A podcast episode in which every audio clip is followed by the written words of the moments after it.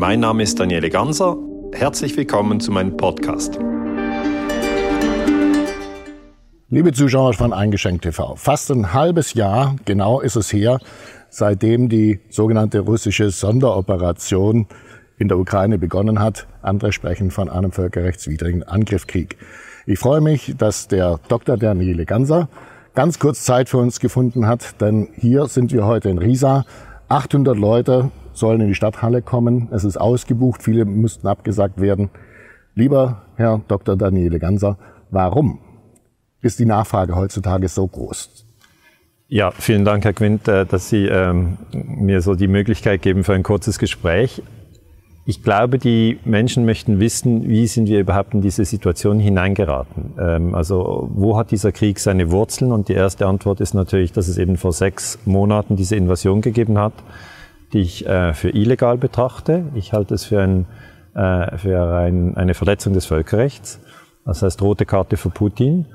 Aber acht Jahre zuvor ja, hat der amerikanische Präsident Obama in Kiew die Regierung gestürzt. Und das ist auch illegal. Und das ist rote Karte für Obama. Und ich erkläre eigentlich diese Zusammenhänge. Ich sage, woher kommt dieser Konflikt? Und ich glaube, ohne den Putsch der USA in Kiew ähm, hätte es danach den Bürgerkrieg nicht gegeben und ohne den Bürgerkrieg hätte es auch die russische Invasion nicht gegeben. Ich glaube, wir müssen wirklich die ganze Geschichte erzählen.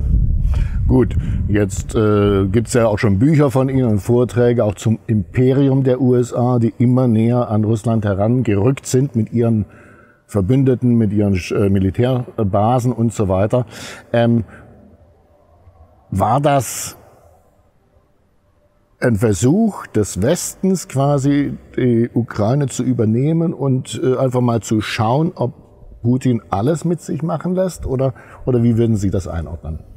Also ich glaube schon, dass die Amerikaner wirklich versucht haben, die Ukraine in die NATO zu zerren. Ich glaube wirklich, das ist ein großes Problem. Man hat ja zuerst bei der Wiedervereinigung von Deutschland ähm, hat man gesagt, ja, wir nehmen die DDR in die NATO und gut ist. Also das hat Gorbatschow auch bewilligt, hat seine Truppen aus der DDR abgezogen, immerhin 500.000 Mann.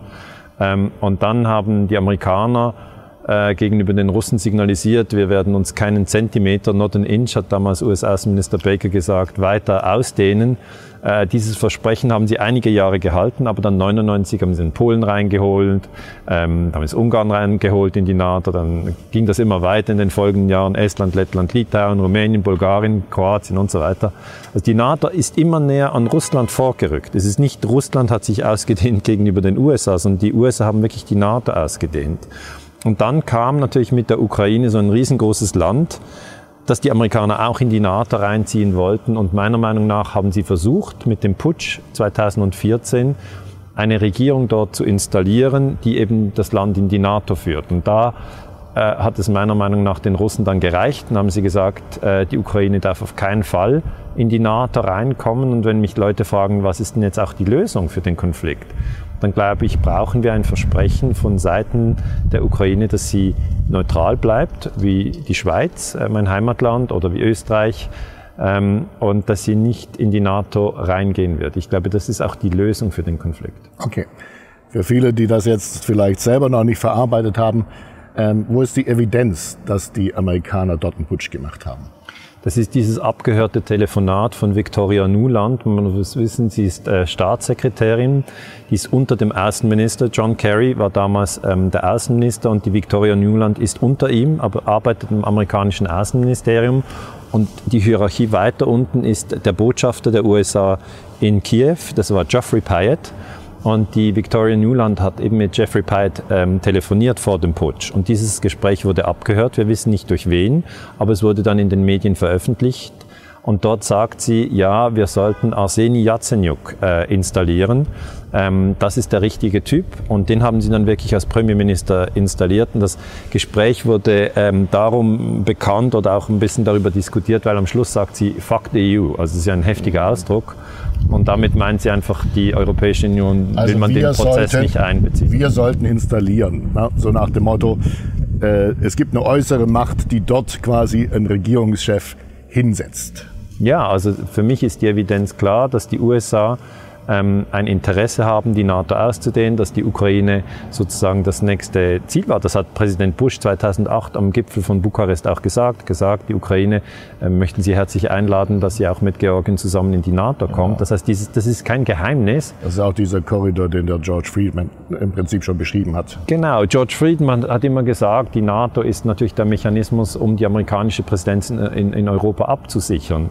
Und die Amerikaner haben eben ein Interesse, möglichst nahe an Russland äh, mit der NATO ähm, äh, sozusagen vorzurücken und die Russen haben das gegenteilige Interesse. Die Russen mhm. wollen Weißrussland und die Ukraine als einen Puffer, äh, um sich sozusagen, ja, damit die Amerikaner ihre Raketen nicht an die russische Grenze stellen können. Okay.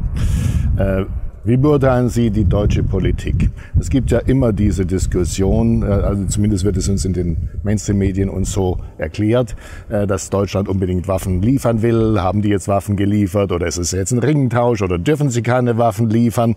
Ähm, oder ähm, wäre das unter Umständen sogar ein kriegerischer Akt gegen einer unserer noch Alliierten? Also meine Position ist klar. Ich finde, Deutschland sollte keine Waffen liefern äh, an die Ukraine, weil das eigentlich den Krieg nicht sozusagen verkürzt, sondern verlängert. Man sagt immer, das ist eine Hilfestellung etc. Ähm, das sehe ich völlig anders. Also ich halte es für falsch, dass Deutschland Waffen liefert. Ich, ich äh, bin eher der Meinung, ähm, dass es nicht im deutschen Interesse ist, äh, wieder in einen Krieg zu geraten mit Russland. Und Russland hat ja gesagt, äh, alle, die sozusagen an Zelensky Waffen liefern, die die betrachten wir als Gegner und das muss man schon ernst nehmen. Und da sollte man nicht einfach äh, Waffen an Zelensky liefern und sagen, ja, das ist die richtige Seite, da liefern wir Waffen. Im Übrigen habe ich auch gesehen, dass gerade die Grüne Partei von Annalena Baerbock, von der Außenministerin, versprochen hatte, sie nie Waffen in Kriegsgebiete liefern. Und dieses Versprechen haben sie gebrochen. Äh, sie liefern jetzt Waffen in Kriegsgebiete und das halte ich für falsch. Ja. Ähm, viele Menschen haben auch Angst, dass dieser Krieg quasi außer Kontrolle gerät und dann auch quasi über die Grenzen der Ukraine hinaus dann Europa irgendwie, ja, wie soll ich sagen, mit reinzieht. Oder will Europa aktiv mitmachen durch das Verhalten, das wir gerade beobachten? Also ich spreche jetzt die EU. Ja, also es gibt natürlich verschiedene ähm, Ebenen bei einem Krieg. Der Informationskrieg ist natürlich schon lange weit über die Grenzen der Ukraine hinaus ausgebrochen. Der tobt in der Schweiz, in Deutschland, Österreich. Das ist ein Informationskrieg weil ich jede Seite, äh, und das ist in Russland dasselbe, und jede Seite sagt, wir sind die Guten, die anderen sind die Bösen, aber die Positionen sind verschoben. Das heißt, der Informationskrieg läuft. Äh, die zweite Ebene ist der Wirtschaftskrieg, der läuft auch. Also Deutschland hat ja gesagt, dass man kein äh, Erdgas von Russland importieren mehr will. Das halte ich übrigens für falsch, weil Deutschland ist auf diese Energie angewiesen. Und es ist äh, nicht klug, wenn man als Importeur sagt, ich importiere jetzt nicht mehr. Da muss man ja eine Alternative haben. Da schädigt man die eigene Wirtschaft. Und das, was Sie angesprochen haben, ob der Krieg sich auch sonst ausdehnen könnte, ja, also im, im, im Sinne von militärischen Kampfhandlungen mit Toten und Verletzten. Ähm, ich hoffe es nicht, ja. Ich hoffe wirklich, dass der Krieg ähm, sozusagen beruhigt werden kann und dass man letzten Endes eine Möglichkeit findet zwischen den Russen und zwischen ähm, den Ukrainern ähm, wieder einen Frieden zu schließen, weil die Länder werden, werden Nachbarn bleiben. Ja gut, aber Frieden kann man ohnehin bloß ganz zum Schluss mit einem Vertrag und mit Verhandlungen schließen. Genau. So, warum fangen wir nicht mit Vertrag und Verhandlungen an? Also die Verhandlungen laufen ja, es gibt Gespräche, es gab Gespräche in der Türkei, es gab Gespräche in Weißrussland. Äh, und diese Gespräche sind natürlich zum Teil auch unterbrochen, weil jede äh, Kriegspartei letzten Endes versucht, aus einer Position der Stärke heraus zu mhm, verhandeln. Und wichtig zu verstehen ist ja, dass ähm, hinter Kiew die Amerikaner stehen. Also Washington unterstützt äh, die Regierung äh, Zelensky. Also Biden ist eigentlich sozusagen der Schutzpatron von Zelensky. Und letzten Endes muss Biden irgendwann entscheiden, wann er diesen Krieg nicht mehr weiterführen möchte. Aber er hat natürlich die Position, dass keine Amerikaner sterben, sondern dass eben Ukrainer sterben. Ja. Und darum führt er den Krieg länger, als es eigentlich notwendig wäre. Die Umfrageergebnisse für den Präsident Biden sind ja auch schon dramatisch schlecht. Ne? Ja. Hoffen wir, dass wir bald zu den Verhandlungen zu einem Frieden kommen. Ja, Viele Leute machen sich heutzutage äh, große Sorgen. Es sind die Tage, in denen die Leute ihre Gasrechnung bekommen und mhm. die neuen Preise mitgeteilt bekommen. Ja, und da steigen plötzlich, was weiß ich, von 130 auf 500 Euro die Abschläge allein nur für das Heizgas für ein Einfamilienhaus. Ja. Wer ist denn jetzt schuld? Ist die ähm, komische Verdichterstation, nicht dort, äh, wollen die Deutschen nichts haben. bestellen die nichts, wie Putin behauptet? Ist die Nord Stream 1 kaputt und die 2 defekt? So? Oder ist es einfach eine Verweigerungshaltung und die wird, würden die Russen liefern, wäre Nord Stream 2 auf? Ja, also man muss vielleicht ein bisschen zurückgehen. Ähm, der Bundeskanzler war ja bei Biden in Washington und hat dort gesagt, ja, wir, wir möchten eigentlich sozusagen die äh, die Wirtschaft und Energiebeziehung mit äh, Russland intakt halten. Und dann hat Biden aber gesagt, äh, wir möchten nicht, dass ihr ähm, Erdgas aus Russland importiert. Also die, die Amerikaner haben immer gesagt, wir möchten nicht, dass Deutschland Nord Stream 2 füllt. Sie haben auch immer darauf gedrängt, dass das nicht gemacht wird. Die Amerikaner haben eigentlich auch immer gewünscht, dass Nord Stream 2 abgestellt wird. Und dann nach der Invasion, äh, vor eben jetzt einem halben Jahr, also als Russland in die Ukraine einmarschiert ist, ähm, ist diese ganze Sache eskaliert.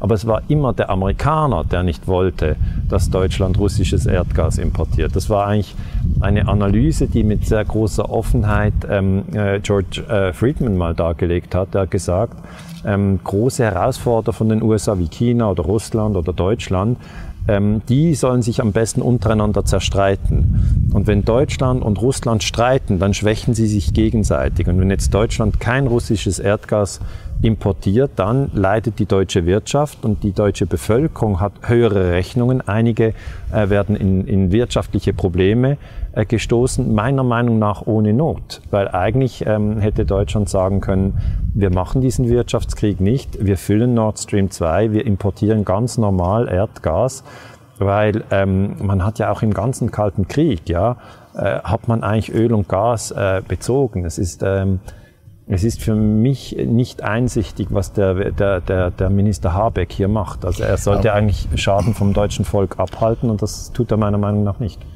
Aber vor der sogenannten Wende, also noch im Kalten Krieg, ja. gab es ja auch eine Doktrin, dass man sich annähert und Frieden schafft durch Kooperation, genau. durch Handel. Das war klug. Na, so, jetzt ist genau das Gegenteil. Haben Sie den Eindruck, dass insbesondere die deutsche Politik, die aktuelle deutsche Regierung im Interesse Deutschlands handelt? Nein. Vielen Dank. Vielen Dank fürs Gespräch.